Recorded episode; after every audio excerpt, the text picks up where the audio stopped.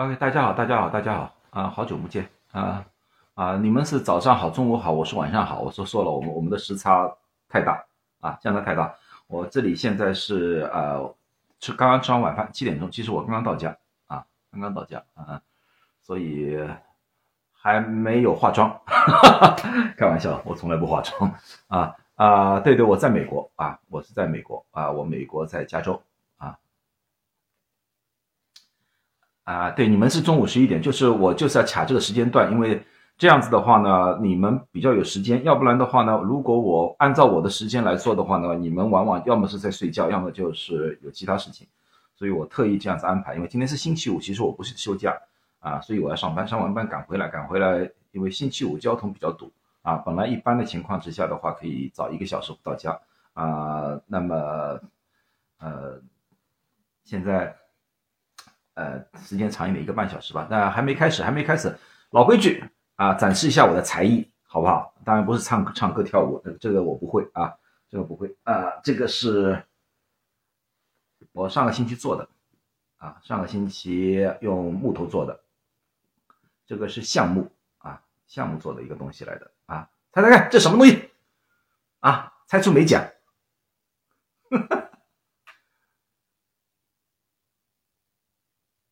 啊，刷子是是是一个刷子，这个刷子什么地方用的？男人用的，记住啊，男人用的，不要女人用的。上次我给人一个看，那个女，呃，我太太一看我那太太说：“哎呦，我这化妆底粉的。”我说：“不是，胡说八道，我用的。”啊，年轻一代都不知道啊，年纪大的一代。对了，胡须刷，刮胡子之前刷胡子啊，把那个啊肥皂泡啊。刷在这上面，刷在上面就刮胡子的。我不但做了这个，其实这个只是当中的一部分而已。我做了整套的，啊，这个是个架子来的，这个整个架子，啊，都是用一棵树桩做出来的。然后呢，这下面是那个碗，因为你刷的时候要一个碗嘛，这个刷那个碗。然后呢，这个呢，如果刷完之后湿的吗？就是架在这上面，那个水就滴在这下面来了，不会弄湿。啊，然后呢，用的时候就这样用出来就可以了，这样子可以。啊，这个碗就是用一个一个树根啊，树根底部的一个东西做出来的。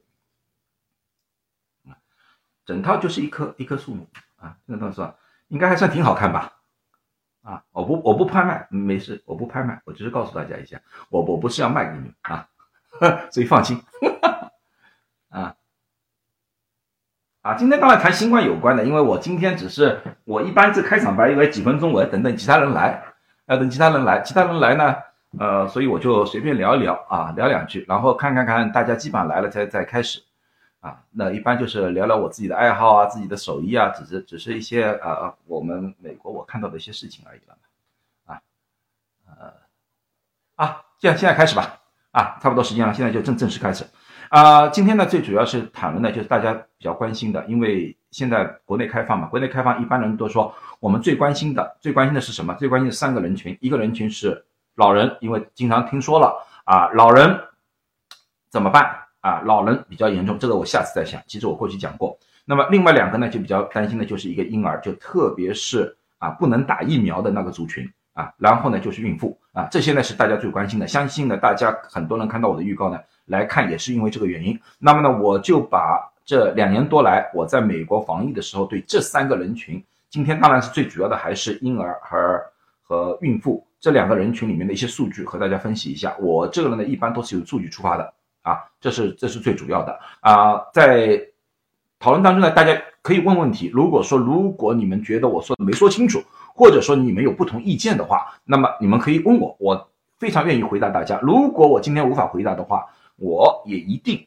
会帮你们找到一些答案啊，或者我告诉你们应该什么地方去答案啊，完全可以提问，没有问题啊，没有问题，只要是合理的，所有的问题我绝对会回答你们啊，嗯，OK，先说一说吧，先说一说，就是大家也知道，新冠在欧美国家，呃，在之前已经造成了很大的死亡，所以呢，他们也积累了很多的数据，很多人说欧美。在防疫上面是失败者，为什么我们要向他们学习？问题就在这里，因为他们失败了，所以他们积累了很多的很多的数据。这些数据统计出来之后，给大家一看的话，有些时候可以让我们少走很多弯路啊。那么现在大家看一看，这个就是我们也说的基础疾病和年龄造成的各方面的死亡的数据。那么我们先看看年龄的问题，年龄标准线是十八到三十九岁，我们说一号就是这个是一个标准线。啊，这个是标准标标准线是一一，那么你们也看到，每增加十岁，他死亡的概率，新冠死亡的概率啊，就会增加很多啊。谢谢谢谢啊，谢谢大家的红包。接下来我再提醒大家一下，我不收任何红包，我不收任何东西，我都所做的所有的东西都是义务的，所以说大家不用给我发红包，你们觉得我选的好，点赞就可以了。OK，好，那么大家也看到了。从年龄上来看的话，到八十五岁以上和十八九岁的人比的话，死亡的比例要增加了十倍。所以年龄是最主要的一个新冠死亡的一个人数来的啊，反而年纪轻的人、年纪小的人死亡并不这么高。所以对婴儿来说的话，我们看到的并不是如此。那么基础疾病。基础疾病里面，我们发现最严重基础疾病的是肥胖。这个也是有些人告诉我，他说中国可能死亡人数没有欧美这么多，因为中国人的饮食习惯和身体的问题来说的话，最主要的一点，他们的肥胖人群没有这么多啊。这点我们要看到，你看做美国的肥胖人群特别多啊，这个垃圾食品有很大的作用，但是中国相对来说这方面比较好。但是中国有一群人需要注意，糖尿病患者。糖尿病患者也是一个最大风险的一个人群，因为为什么我说中国人糖尿病患者？因为中国人所吃的食物里面面食、米食相对比较多多。我们也看到了，在移民当中，亚洲人、华人相对来说糖尿病的比例相对来说是还是比较高的，最起码和其他种族裔没有什么区别。啊，这点大家需要注意一点点。所以说，那么人家说哇，我有糖尿病了，是不是我一定会死或者一定会重症？并不这样子。我们所说的一些基础疾病，最主要的一点，大家要知道，就是没有控制好的。这些呢，以后我有空，如果大家需需要的话，我会做一次啊，关于糖尿病的一些东西。糖尿病最主要的一点，大家知道是要控制好。但是在国内有很多误传，就是说啊，打了胰岛素之后会造成怎么怎么样的一些问题，打了一些怎么样，打了胰岛素之后你就身体会很很坏啊。其实这些概念都错误的。其实胰岛素一个好的胰岛素是控制糖尿病的一个非常好的一个方法来的啊。加上现在有各种各样的不同的控制糖尿病的药物，所以说糖尿病很多。我我我知道有些呃很多人的概念就是说我不要吃药，我不要用那些东西，我想办法用用那个运动啊、节食啊，控制糖尿病。其实这个方法在刚开始的时候有点效果，随着时间的推移，这个效果越来越差。所以说现在新冠这个局面已经打开了，所以我千万记住，家里如果有糖尿病患者的话，特别在糖尿病在过去一年控制的不好，忽上忽下的。一定要想办法治好它，或者说控制好它。家里一定要准备一个血糖仪，而不是单纯的跑到医生的那边才检查一次。一般如果呃一个糖尿病患者刚刚开始的时候，我非常建议呃快一点点啊，准备一个血糖仪，每天基本上测试三次，测试血糖最好的时间早上空腹的时候，或者吃完饭之后一个小时。啊这个才能看看到你的血糖到底控制到底是不是不好啊？那个扯远了。然后接下去一个问题就是一个，这三个相对来比较要紧的，一个就是肾脏性疾病，肾病；另外呢一个是肺病；另外一个呢就是一个呃神经性的疾病啊。这三种也是会增加死亡概率的啊，死亡概率的。呃，然后呢这个心脏病呢反而并。那有有所提高，但是并不是一个主要的，对吧？糖尿病在我的观察里面也是最最最最严重的一个问题来的，啊，这个需要大家注意。好，那么看回死亡人数来看，其实，在美国，这是美国的感染啊，美国感染人数，正常提到是感染人数，什么意思呢？就是说，他十万个人里面，就是比如说有十万个十八岁以下的孩子，这里面大概有多少人数被感染，是这么一个比例，并不是一个实际数据比例，它是按照这个年龄层里面的一个比例。那么你们要看到，从疫情开始，除了刚刚开始的时候，那这刚刚开始，这是在啊二零二零年的年底到二零二一年，就是 Alpha 感染的时候，你们要看到这个时候。最严重的感染的人群是老年人，而下面那个有一个差别，就是这个下面这个差距的地方，这个才是孩子，这个才是孩子们，因为那时为什么？那我那时候基本上是停课，孩子们都在家里和别人接触比较少，所以孩子们被感染的机会小了很多。但是后来可以返校之后，你们要看到可以返校之后，到了奥米克戎的时候。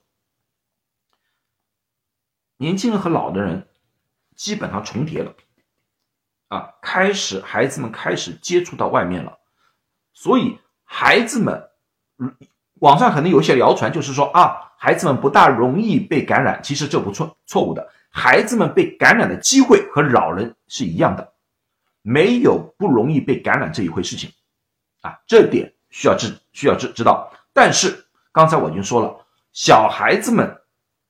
死亡的新冠死亡的比例，这就低了很多很多了。这幅图最最上面那个紫色的，就这个这个紫色的是老人，这个紫色那个是七十五岁以上的老人，而小孩子年轻的小孩子都是在下面，都是在这个地方，很少很少。所以说小孩子会被感染，但是他们变重症、变死亡的概率是很少的。那么这个只是一个图表，让大家有一个视觉上的认知。那么我再给大家一个数字，具具体体的数字，啊，那么大家应该知道一个数字：整个美国从二零二零年开始到二零二二年，就是新冠的这个阶段，我们做过一个详细的统计。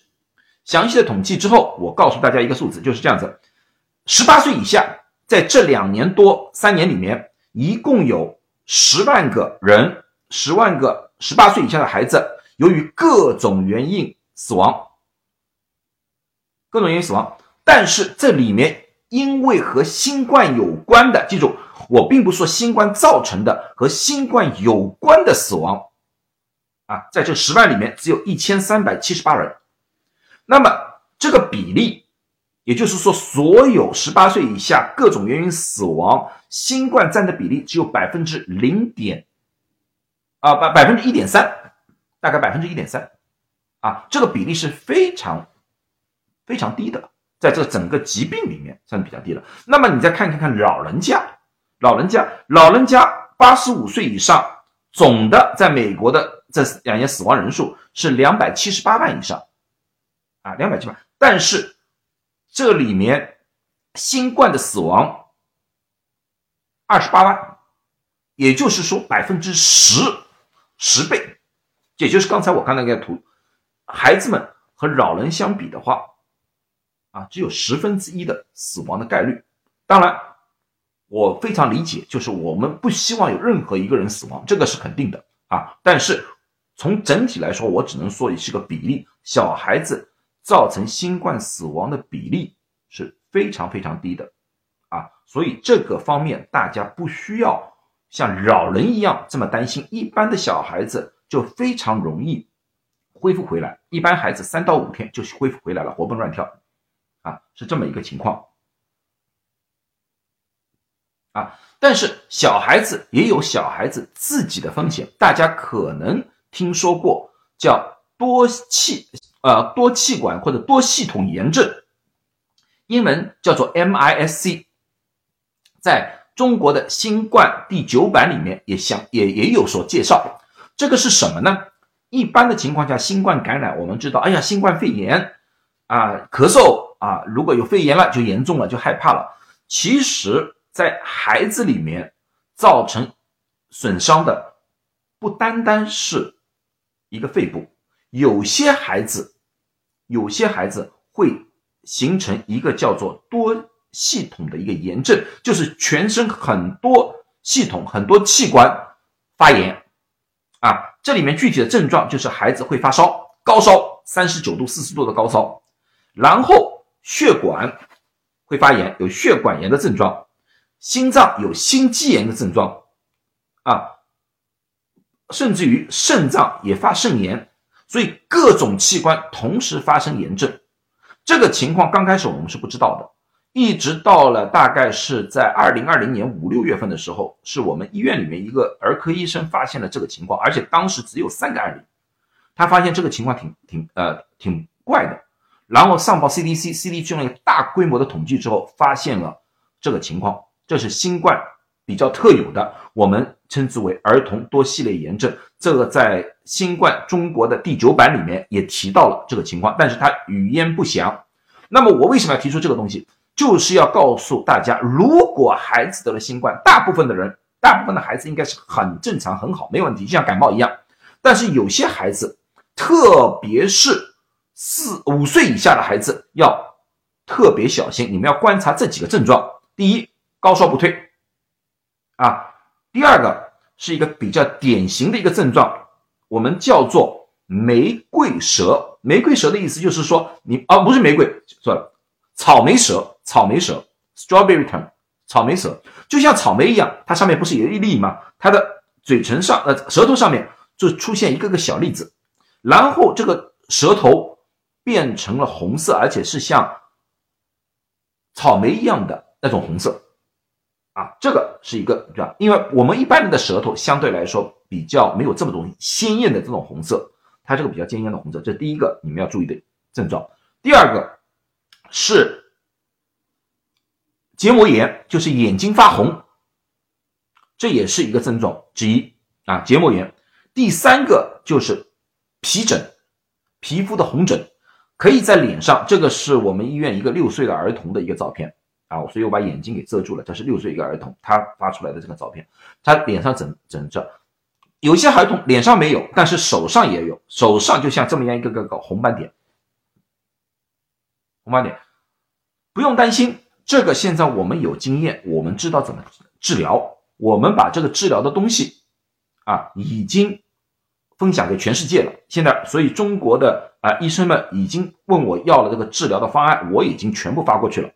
我已经发过去了，这个你们无法自行治疗的，医生可以，医生可以。那么我怎么知道这个是可以治疗的啊？有怎么样的？那么我告诉大家。从美国至今为止，我说这个是小人，小小部分的人啊，但是孩子都是很金贵的。我相信每一个家长都想知道，但是到美国至今到今天为止，在整个美国发现这种症状的孩子是九千一百三十九人，九千一百三十九人，死亡的因为这个疾病死亡的到现在为止是七十四人，七十四人，只要抢救及时，治疗及时。是完全治得好的，在我们医院里面救治里面，一个死亡都没有。我们现在整个医院，因为我们是美国西部相对来说最大一个医院来的了，我们至今为止接受了这个患者。刚才我查了一下，我们大概接受了一百三十七个这样的患者，大概是一百三十七个这样的患者。因为很多人都是从其他地方送到我们医院来治疗，一个死亡都没有。啊，但是刚才那些症状就是你们家长需要注意的。啊看到这些症状，及早的去医院。另外还有一个好消息，因为中国的防控比较好，前面两波没有出现问题。那么你们要看看这个图，这个蓝色的那个，就是啊，就是蓝色那个线呢，就是 MIC 啊造成的案例。那么你们看到了，案例最多的时候是二零二零年到二零二一年的时候最多，这个时候最多，刚刚开始最最多，Alpha 的时候最多。然后到奥米克戎的时候，哪怕是案例很多，但是在二零二一年到二零二二年的时候，我们发现的案例就很少。现在我们现在这个阶段，从今年的二月份开始，美国每天发现的案例，就是每周发现的案例，不是每天，每周发现的案例，基本上都是在个位数，难得有几个州有双位数，就是十几例、二十几例，所以人数在下降，但是并没有挂零，绝对没有挂零。OK，所以说这里有家长的，必须要注意这些症状啊。如果有些人没在看，如果你们觉得家里有些人需要的话，让他们就看我这一段，千万要注意这些症状啊，这个可以救下孩子一命，及早治疗可以救下儿子一命。我的治疗方案已经发给全中国全国的几个大医院里面的我的同事，全部发给他们了，他们都有一整套的治疗方案，治疗的药物都有。这些我告诉大家，好不好？好。那么对于孩子来说的话，孩子因为我刚才说了很多基础疾病，就是需要什么呃呃呃那个糖尿病啊，呃那个心脏病啊，肺部疾病啊，一般的情况来说的孩子们，孩子们啊，最主要的不会有这些疾病。你你有多少孩子有高血压的？有多少孩子有高血脂的？没有。难得有一些几个孩子有一些先天性的糖尿病，这个是很少的。但是孩子们里有一个非常严重的，啊，或者比较普遍的一个症状疾病，大家很多人在问我，你们知道什么吗？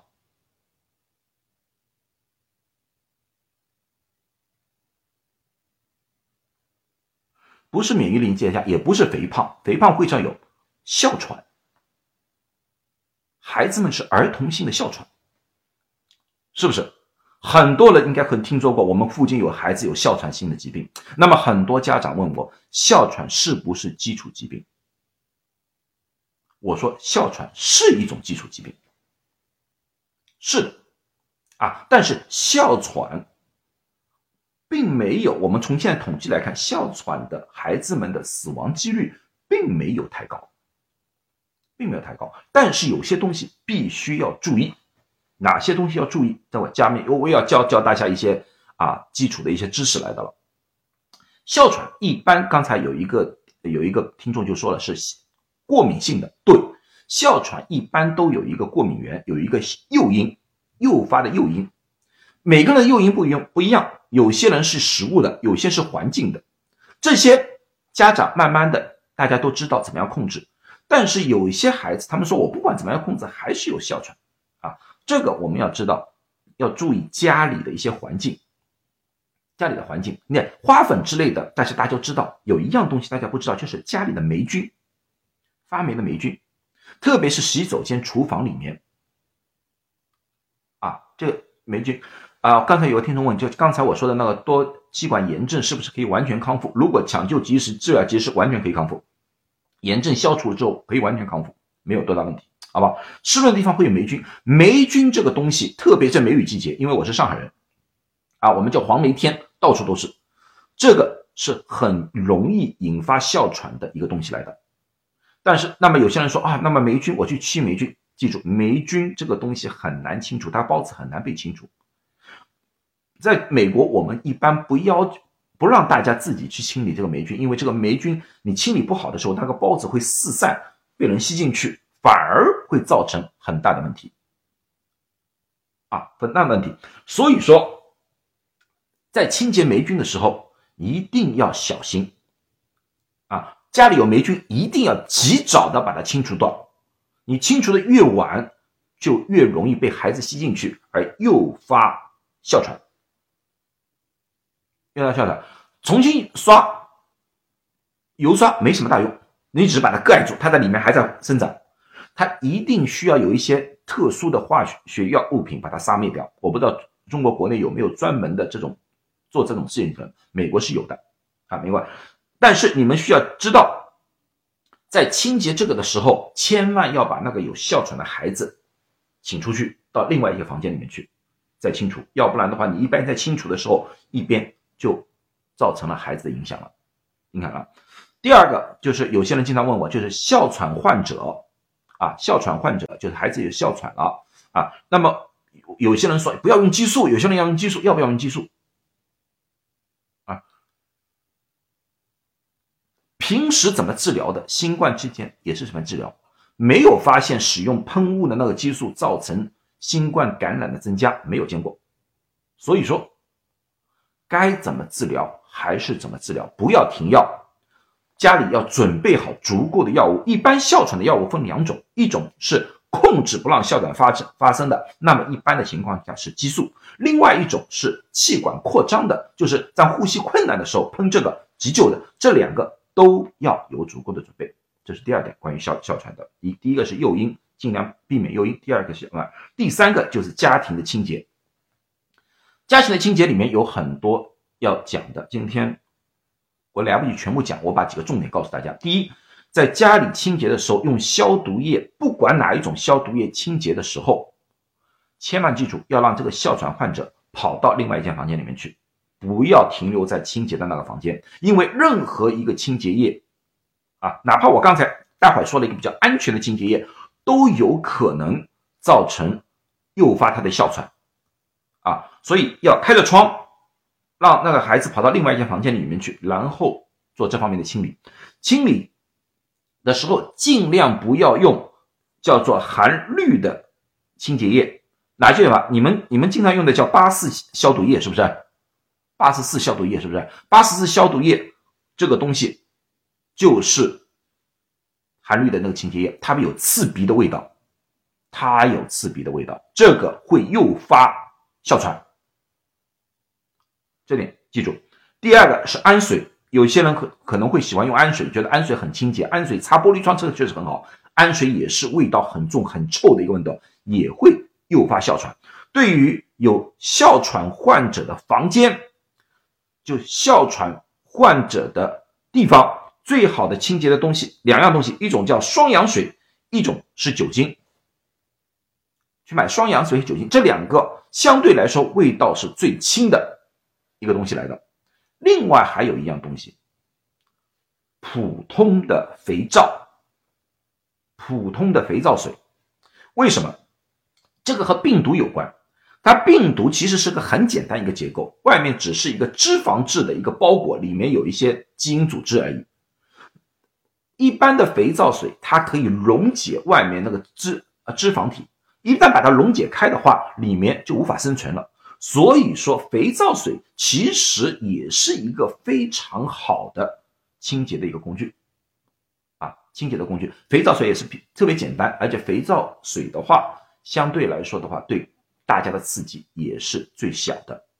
我一般的情况下，我刚刚开始疫情刚刚开始的时候，我讲讲我的经验。我一般家里清洁的时候，我清洁三遍，哪三遍？就是第一次我用肥皂水。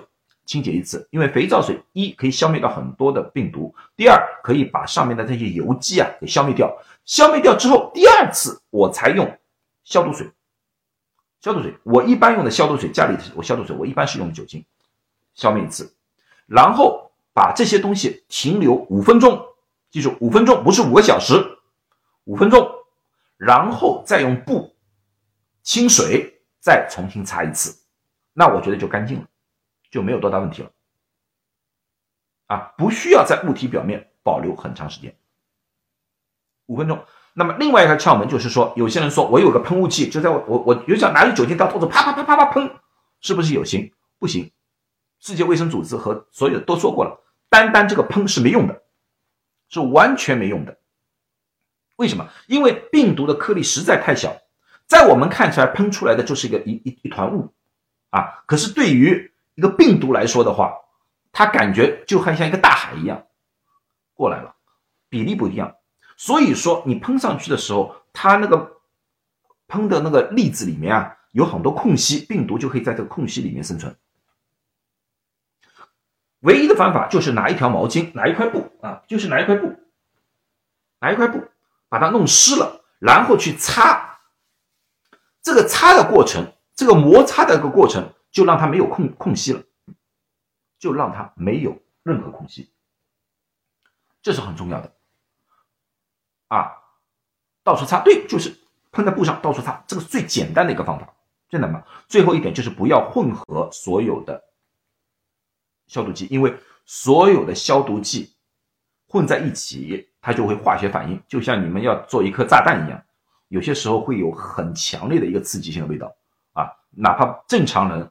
都可能会有中毒现象啊，这点千万记住啊。关于这个，大家应该没有多少的问题了吧？因为我相信我讲的这些应该很透彻。这个是对哮喘患者啊最好的一种保护来的了，保护来的。我不能保证他不被感染，但是我要把他们感染的这个几率降到最低，同时要不要在保护他们的同时伤害他们？有些时候我们。我们有我经常一句话，你们好心办坏事，啊，OK，呃，最主要的一点，另外一点我还要告诉大家，就是消毒液啊，消毒液就像八十四消毒液，刚才我最后加上去这一页，就是说你们一定要学会稀释它。有些人说，哎呀，我越浓越好，把八十四消毒液就这样擦上去就好了。你不但伤了家具，伤了自己的东西，也伤了自己的皮肤。啊，当然一定要戴口罩比较好，因为很多这个东西它是有很强的腐蚀性的。啊，把家家里弄得千疮百孔，我相信这个不是你们的一个一个目的来的。戴着比较厚一点的手套，如果说你不放心，戴两层手套。然后我记得是八十四消毒液是一比九十九，就是九十九分水加一份消毒液。当然每一个瓶装的有不同，有些可能已经有点稀释了啊。那么你们看它的说明书，看说明书很重要，不要自己随心所欲。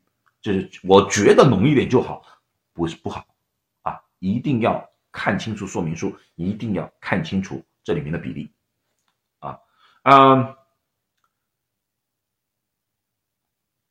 那么一般来说，你们你们也看到了，呃，卫健局卫生健健局也是发布了一整篇的，就是关于怎么样居家隔离啊，怎么样防护大家啊，它里面说了一些东西，我觉得他说的很有理，因为。这些东西在过去几年，欧美国家一直在这样宣传，都是一样的内容。我觉得他们说的这次说的做到点子上了，但是他们说的不够具体。我就说明一下，如果在居家隔离或者在在家里面，你想防护一些，比如像小孩子或老年人的话，一定要做到这几样东西。第一个，当然很多人害怕，就是要开窗通风。我相信现在我们的居住环境和我们那个时候不一样了，我们。那时候在上海，我们叫七十二家房客，一栋楼里面又住了好几家人家，那么确实是很难避免。但是现在中国的建筑啊，居住的环境啊，相对来说好了很多，好了很多。那么大家可以合理的把窗打开，合理的把窗打开。那么窗开哪一边，最好离隔壁邻居越远的越好，啊，越越远的好。开一开窗，透透气。这是很重要的，啊，那么有些人说我的家里条件，比如说我住在一楼，啊，外面就很多人走来走去，我觉得不安全。但是呢，我觉得你对是要开窗，那么怎么办？其实我相信中国人是最聪明的，最有最有那个这种小东西啊，这种小东西啊，他们有很多很多技巧。最重要的技巧就是准备一个滤网，把这个窗子打开一下，把这个滤网放在里面。又可以透风，但是同时又隔绝了飞沫。飞沫啊，你说防病毒吧，它防不了，因为病毒实在太小太小了。你有没有一条小缝，里面有几万个可病毒可以进来？但是这个病毒不可能随随便便的自由行动的。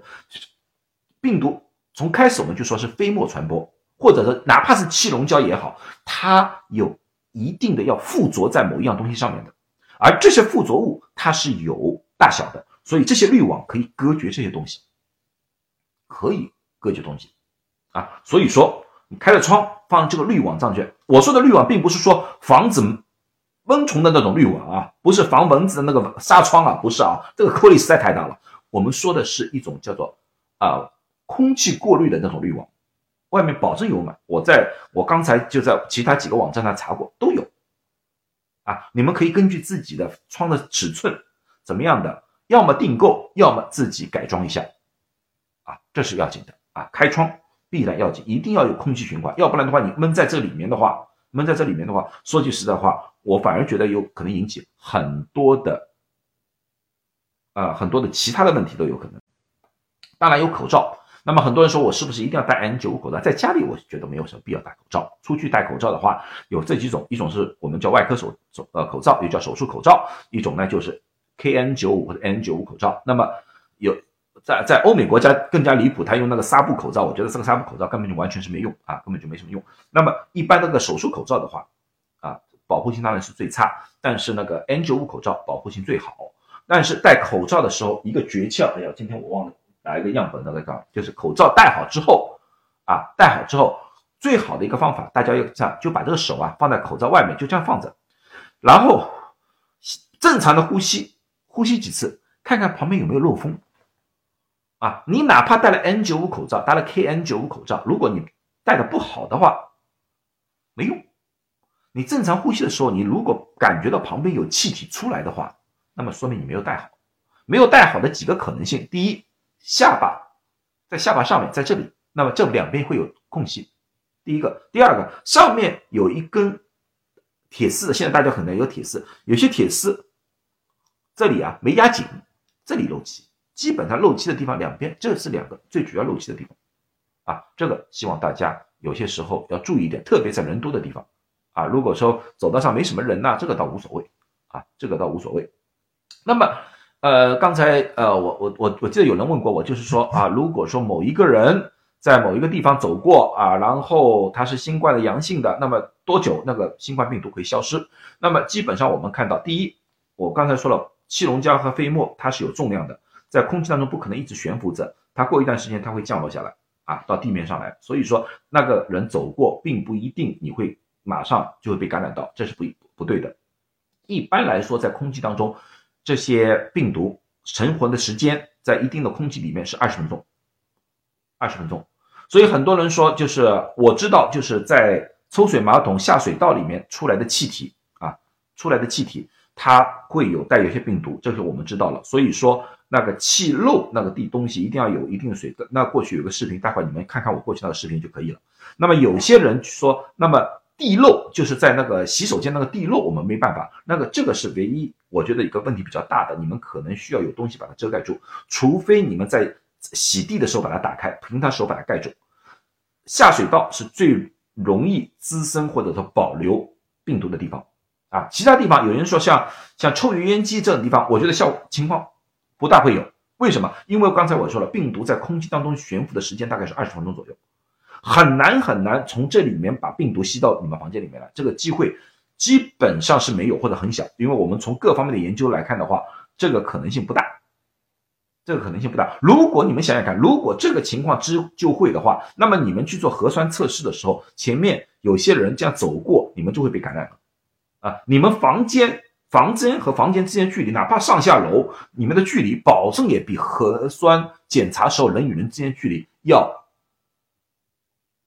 远了很多啊！这就是个基本的概念，基本概念，该防护的还是要防护。那么有些人说，我还想防护，我家里有小孩子，我家里有老人，我要防护。那么有一个最好的一个设备，你们需要买的啊，明白吧是什么东西？就是。我们叫空气过滤器，空气过滤器呢，要不是普通的空气过滤器。有些人说我有很多花样的，有紫外线的空空气过滤器，有这么臭氧的空气过滤器。我说这些都是你可以有，我不管。但是最主要的一个是要有一个高效率的空气过滤器，英文叫 HEPA。你们如果任何一个购物网站上去打打进去 HEPA，H E P A，牌子我不不介绍，我从来不带货，我从来不为任何厂家做广告，我从来不说任何牌子，牌子你们自己去。而且我对国内的牌子我不是很熟悉，我不想做。啊，一定要找到 HEPA 的啊，HEPA 样子没有关系，圆的、长的、方的、长都没关系。最主要它里面要有一个滤芯，就有一个过滤过滤网。这个过滤网一般要三个月到六个六个月换一次的那个过滤网啊，过滤网任何网站上都有，我都查过了，我不想提哪个网站，我不管，你们去网站上查，你查那个高效啊空气过滤器 HEPA 就可以了。最主要是个功率，就是说它可以。覆盖多少面积？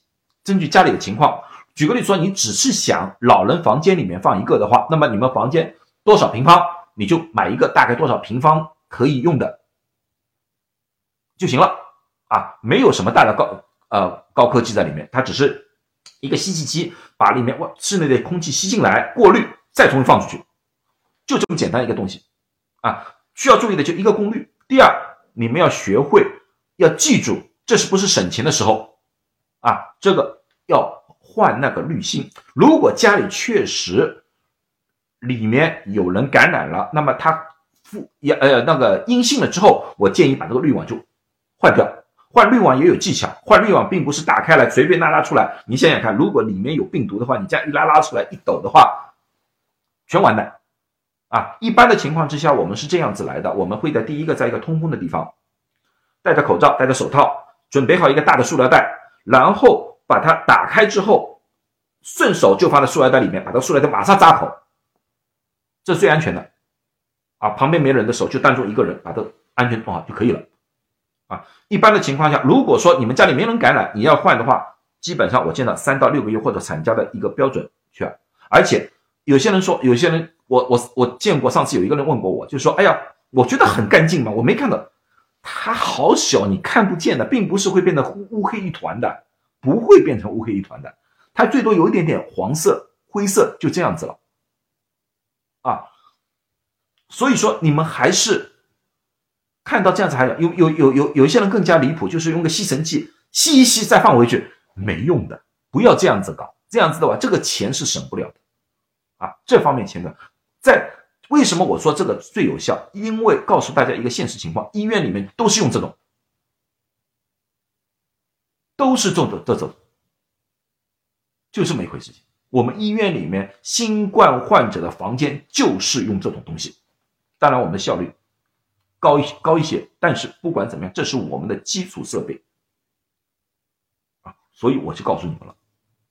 我们告诉告诉你们了，所以说你们家里如果啊经济条件能行的，而且这个不行，你你外面加个紫外线没问题，就是说你有了这个再加一个紫外线当然更好，没问题啊，但是一定要有过滤的这个过过能，单单紫外线不行的，因为紫外线光线是直线走的啊。他举个例子说，如果说我背后这个地方有病毒的话，我紫外线这样照的话，照不到我背后的病毒还在，但是空气流通的。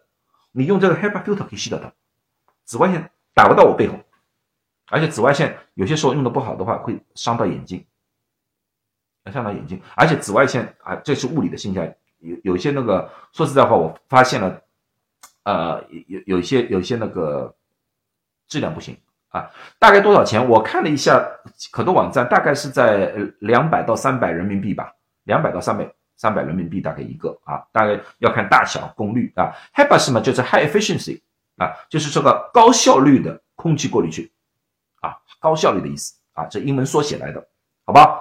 好吧？OK，呀，也不是很贵，就是我就告诉了，我给你们的东西不是很贵，都是家里可以做的，都是家里可以做的，好吧？这就是避免感染，这个不管对老人对小孩子来说都是有用的，这个是最主要的一个东西。嗯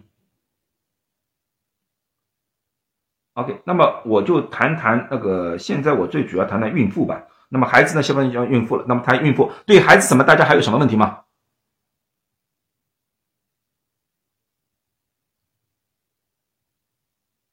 没问题了。好，那么我想谈孕妇。孕妇是大家最最关心的孩子，因为他对这个婴儿里面来说，那么孕妇要不要打疫苗？疫苗怎么样？要打。一定要打疫苗，因为孕妇刚才我刚刚开始的时候，有一个人就谈说了，哦呀，孕妇不应该服药，对孕妇尽量少吃药，这是这是对的，这我不反对，除非有必要不吃药，啊，所以说疫苗是一个最好的一个防护，疫苗可以防止孕妇被感染。那么什么时候打疫苗比较好？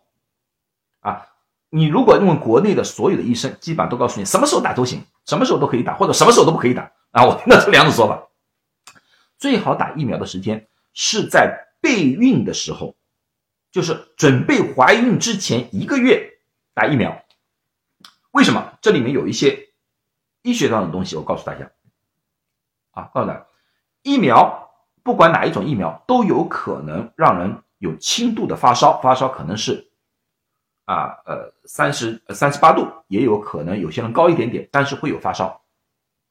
啊，如果说备孕之前一个月打的话，发烧一般都是一天左右，最多三天。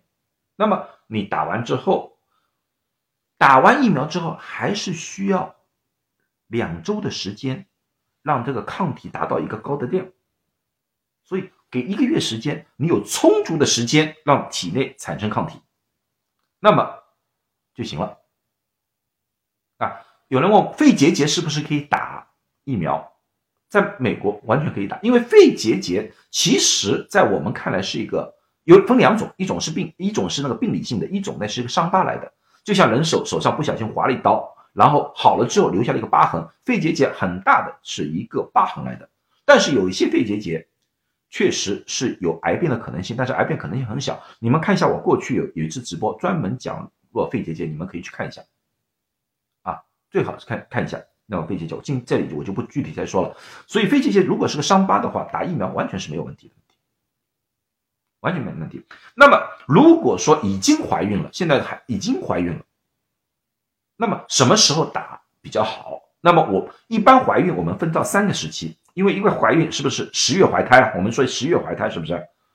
对不对？我们一般以三个月为标准，三个月、三个月、三个月，三三三，分三个时期。啊，对胎儿来说，最危险的、最容易流产的是刚开始的三个月时间，流产比例是最最高的，而最后三个月是相对来说早产是比较高的。一般孩子们的胎儿的器官的形成，啊，比如神经系统啊，什么东西形成，基本上都是在刚开始的三个月，所以这个三个月相对来说是最关键的。啊，新冠疫苗现在我们没有发现对孩子的那个呃呃产生畸畸形儿啊，或者说啊先天性的问题啊，没有发现有问题，啊，最起码。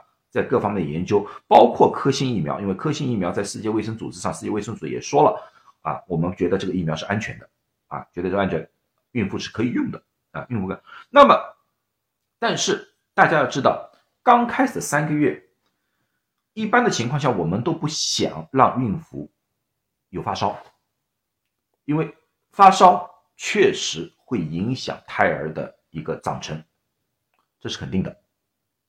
啊，所以说能够避免的话，啊，能够避免的话，就这就是因为医学永远是利弊的考量，没有百分之一百的，没有百分之一百的。就是说，如果说你觉得自己在一个非常高的一个风险区，如果不打疫苗的话，很容易被感染，那么我觉得你不管在什么时候都要打打这个疫苗，你不要被感染，因为打疫苗感染，啊，打疫苗之后发烧只有发烧一两天，可是感染的话发烧往往要一个星期左右，所以这个利弊相。比较的话，那么当然是打疫苗的风险低很多，啊，但是如果可以的话，啊，如果说是可以的话，尽量在怀孕之前打，或者说在怀孕三个月以后打，相对来说对孩子影响小很多，明白了没有？啊，明白了。OK，那么这这就是说我要说的一个主要一点，就是说任何时候打疫苗都比不打的。要好。那么，如果说孕妇打了疫苗发烧了，该用什么药啊？必然要用药，你不能让孩让那个孕妇无限制的发烧上去吧？我想，最好的用的就是泰诺林，或者说对乙酰氨基酚这个药，对乙酰氨基酚啊，可以用药。为什么做对乙酰氨基酚是可以用的？因为这个药物啊。这个药物相对来说，我们认为是安全的，因为在欧美国家，这个已经是一个非常老牌的药物，在任何阶段都使用过，使用了很多很多次。但是在用这个药物的时候要非常注意，因为刚才有一位听众说能够不用用药，当然是不要用药。我刚才所说的就是在备孕的时候打疫苗，就是为了防止这个情况。但是刚才利弊考虑的时候，有些时候不得不出现这个情况的话，那么对乙酰氨基酚这个药相对来说对孕妇来说是尽最安全的。最安全的一个药物来的，啊，千万千万不能使用的，千万不要使用布洛芬和阿司匹林，千万不要，啊，千万不要，这是关键。另外还有一个问题就是，对乙酰氨基酚用单方的，只有一个成分的，不要和其他的混在一起的，因为现在外面有很多药，里面确实有对乙酰氨基酚，但是它里面还有很多其他的成分，一旦用了其他的成分的好，一旦用起来对婴儿和胎儿可能都会有影响，因为里里面有一些成分对孩子是会有影响的。啊，我今天不一一例举了，就是我只想让大家非常简单的记住一句话：如果说孕妇发烧的话，就吃一个单方的药物，不要吃外面的那种感冒冲剂啊、感冒感冒什么东西，不要单方、单方、单方，千万记住。必理通可以吗？不行。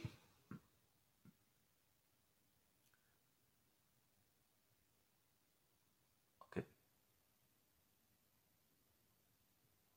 啊，打疫苗可以缩短感啊，打疫苗啊，这个我缩短那个感染感染历程是有的啊，是有这方面的数据啊。一般的来说的话，打疫苗的话。打过疫苗的人和不打疫苗的人相比，在呃这这我说的是欧美数据啊，因为因为国内刚刚放开，因为这方面数据比较少。过去的数据来说的话，基本上可以降低很多。基本上，哪怕这次是奥密克戎的话，我们做个数据对比吧，最起码减少一半被感染的机会啊，这减被感染的机会也会减少。散列通也不行，散列通因为这些里面都有其他的成分在里面，特别很多里面有一种叫咖啡因的成分，大家想想看，孕妇可不可以喝咖啡啊？你们你们你们知道一下。孕妇也可不可以喝咖咖啡？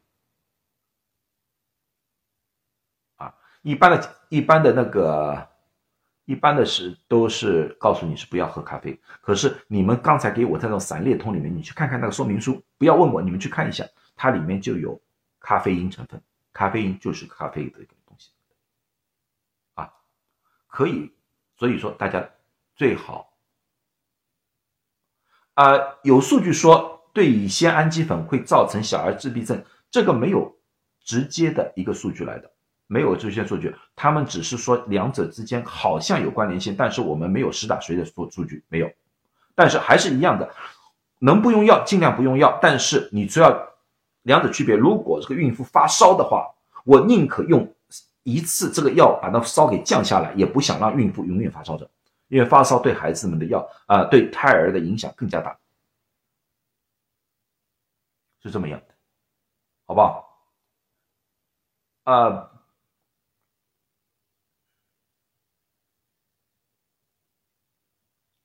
那个对乙酰氨基酚，我们没发现有造成畸形儿的情况，没有。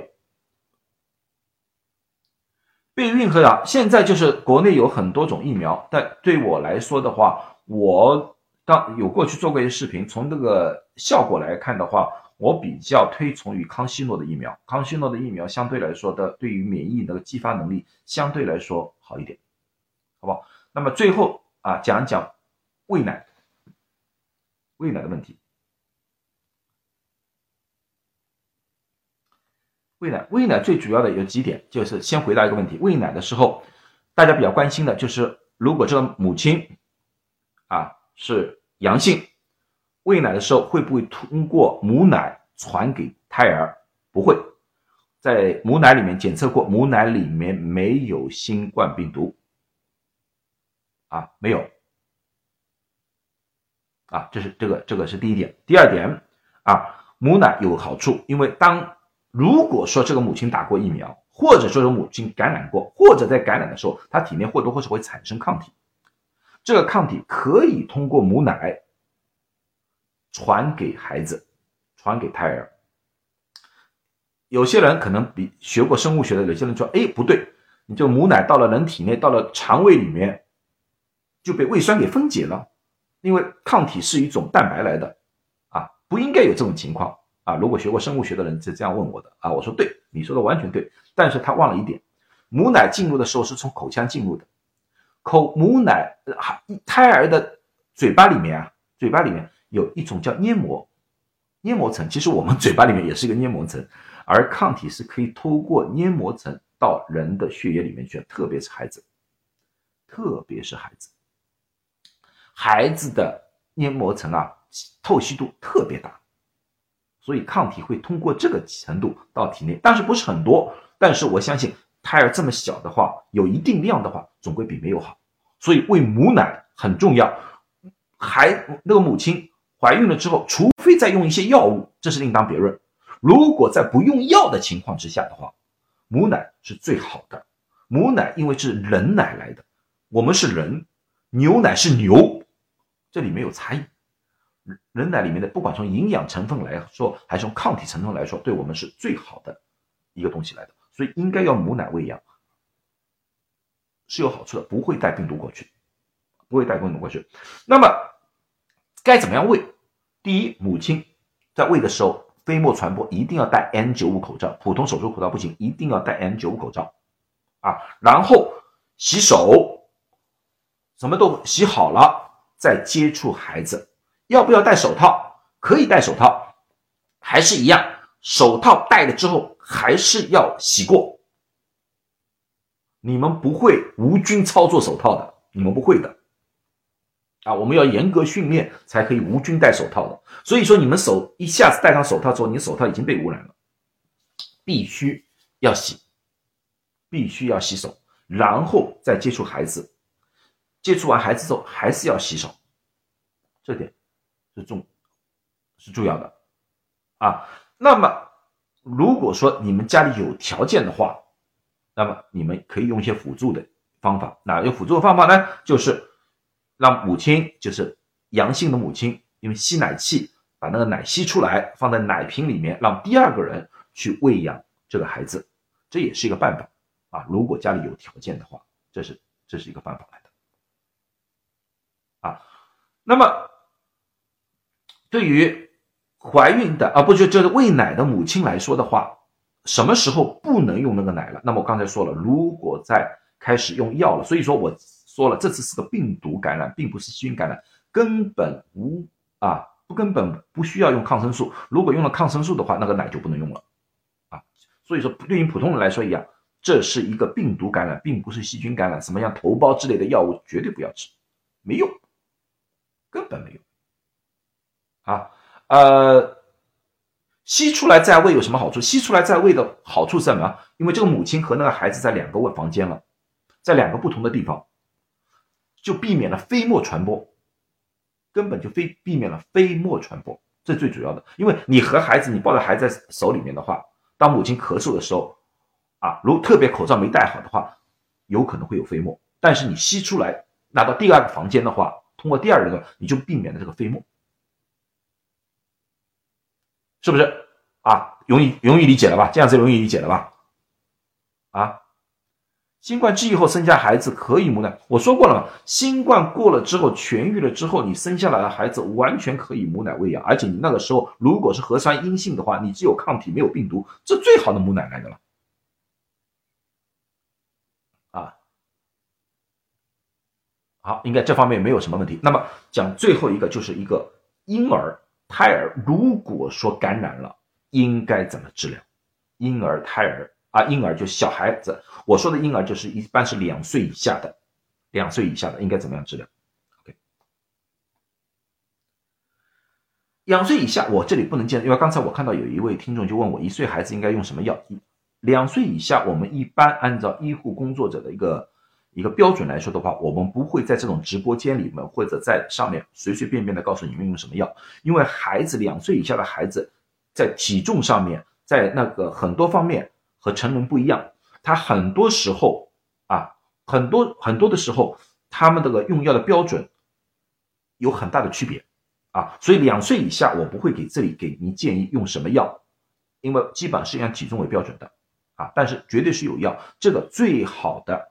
是咨询自己的医生，咨询这一件，但是我们还是有些东西可以做的啊，有一些东西可以做的，有什么做呢？第一就是要改变一下我们对于发烧的一个理念，理念就是说发烧的时候不要穿太多，特别小孩子裹得严严实实的，因为发烧这个东西你要把这个热给散掉，要散掉，所以说你应该衣服要穿不是。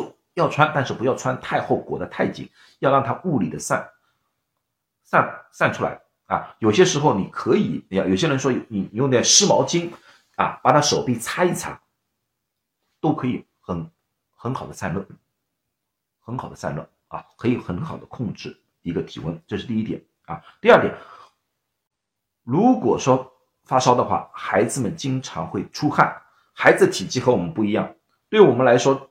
出一两个小时汗，最多人觉得累一点没什么。但是如果一个孩子出一两个小时汗的话，就会有脱水现象。脱水现象，这个可以危及生命的啊！所以说，哎，所以说这个时候要给孩子们足够的水分，经常要拿个水瓶说，哎，你喝点水，你喝点水，喝点啊，哪怕是喝点奶也好，要补充水分啊，要补充水分。那么，如果孩子有鼻塞的话，有鼻塞的话。你们看到了，我觉得这是一个最好的办法，用个吸吸鼻器把那个里面的那个鼻涕啊给吸出来，好很多，啊，好很多，啊，另外一个就是咳嗽，孩子咳嗽，孩子咳嗽呢，家里要买一个加湿器，但是要买冷雾的加湿器，冷雾加湿器，记住叫冷雾的啊，不要用热的。为什么不要用热的呢？因为它是里面是水分来的，如果一热的时候呢，它如果这个水水蒸气出来啊，特别一些质量不好的，它温度会太高，可能会对孩子们造成烧伤的可可能，有烧烧伤的可能，最好用冷捂的，两岁以下的。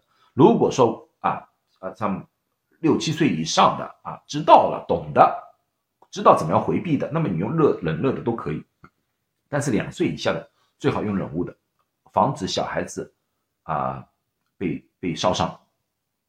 被烧伤，好不好？这就是加湿器，对，人工加湿器，对不对？好不好？啊，刚才有一个听众我看到了，你们你问一下，为什么孕妇不能用布洛芬阿司匹林？不不能用布洛芬阿司匹林最主要的原因，这种药物会造成血小板减少症啊，血小板减少，血小板减少就可能会出血，可能会出血，这点这点啊，所以我们一般，而且呢，他们对于一些啊神经啊都有都有影响，都有影响啊啊。那么今天基本上一个小时了，我也知道，我我再给大家十分钟、十五分钟时间，有任何问题问，趁我在问，我愿意回答，真的没问题。今天我相信我说的那些东西，你们懂的，这样就当温故一下啊；不懂的，那么我相信这些东西都是有一些呃呃。应该有点效果吧，有点用吧。OK，新冠就是说，呃，维生素 C 的泡腾片是不是可以吃？普通人是可以吃的啊，普通人可以维生素 C 是是可以提高人的免疫性能能能力的，完全是可以吃的，这个没多大问题。嗯，新生儿对新生儿孩子太脆弱，而且孩子的就是有些有些是早产的，有些是顺产的，有些是剖腹的，在有用药上面有些时候是有点不一样的。啊，哺乳期打什么疫苗？有什么疫苗打什么疫苗？就最主要是看你们当地有什么疫苗。我我的意见还是康希诺，我觉得康希诺在在这个产生抗体的能力上下面要比其他强一点点。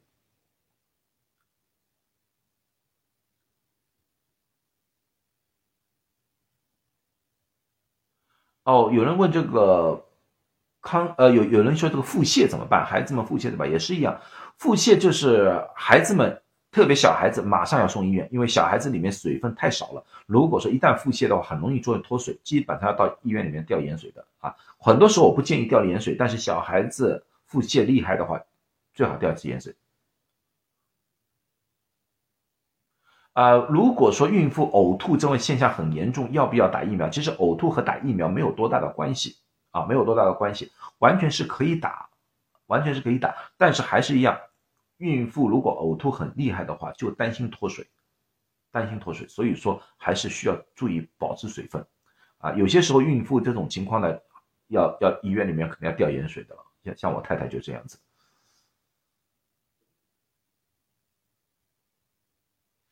我看看有些有有些问题了，怎么顺产的，但是阳性发烧，但是问题有体温体温问题，嗯。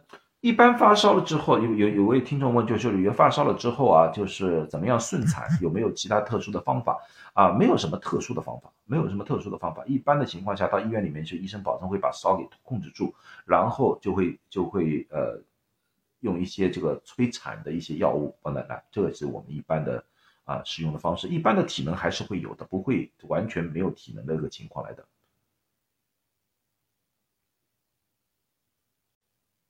啊，有些人说我因为其他原因一直在用阿司匹林，是不是要停药？如果一直在使用阿司匹林，不要停药啊。这个是因为其他作用，并不是为了退烧。我只是说退烧不要用阿司匹林啊。如果说阿司匹林作为其他治疗的效果是要用的。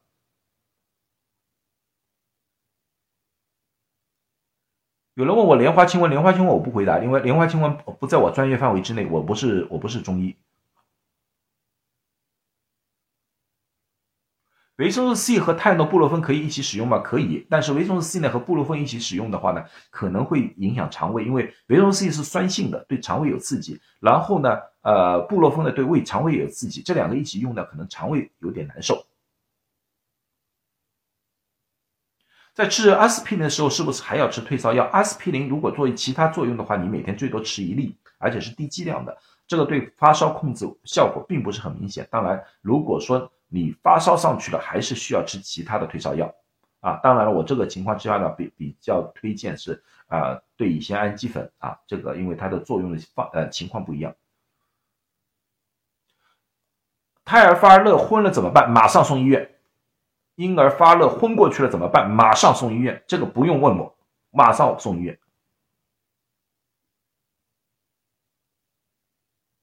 啊，有些人问我，我已经打了疫苗，已经打了一年多了，是不是需要再打疫苗啊？一般的情况之下呢，啊，像科兴啊、呃国药啊这些灭活疫苗的话，在我们的观察里面，大概有效时间大概是半年左右，半年到十个月吧。如果说一年的话，我认为是需要打的。啊，当然了，你还是要啊根据当地的一些规定来做。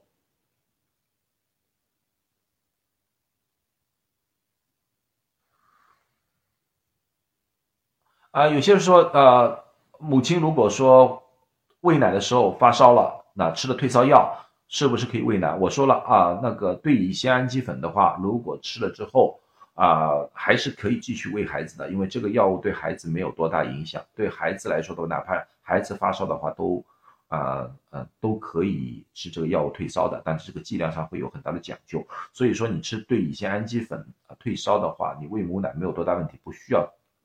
丢掉这个母奶。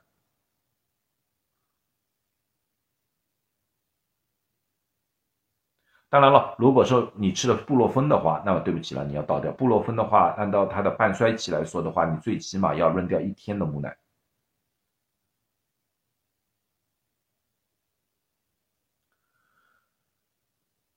呃，哦，那那个对乙酰氨基酚会造成那个肝脏损伤，这个是会造成肝脏损伤，但是是超剂量。叫超剂量，普通的时候，因为药物我再要说过，药物用的好是药，治病救人的，用的不好是毒，会造成很大的损伤啊。所以说你按照说明书用药的话，不会造成这个现象。你不用这不按照这个说明书啊使用的话，那么你就会各种出现损伤了。像对乙酰氨基粉的话，这个东西如果你用的好的话，退烧效果很好，但是用的不好的话，每年美国基本上有五百多人因为对乙酰氨基粉过量。而造成肝功能衰竭死亡，就这么回事。可是美国每年有几百万、几千万人用对乙酰氨基酚，都很正常，都很好，这是一个量的问题。药不能乱吃，看说明书，看说明书，学会啊。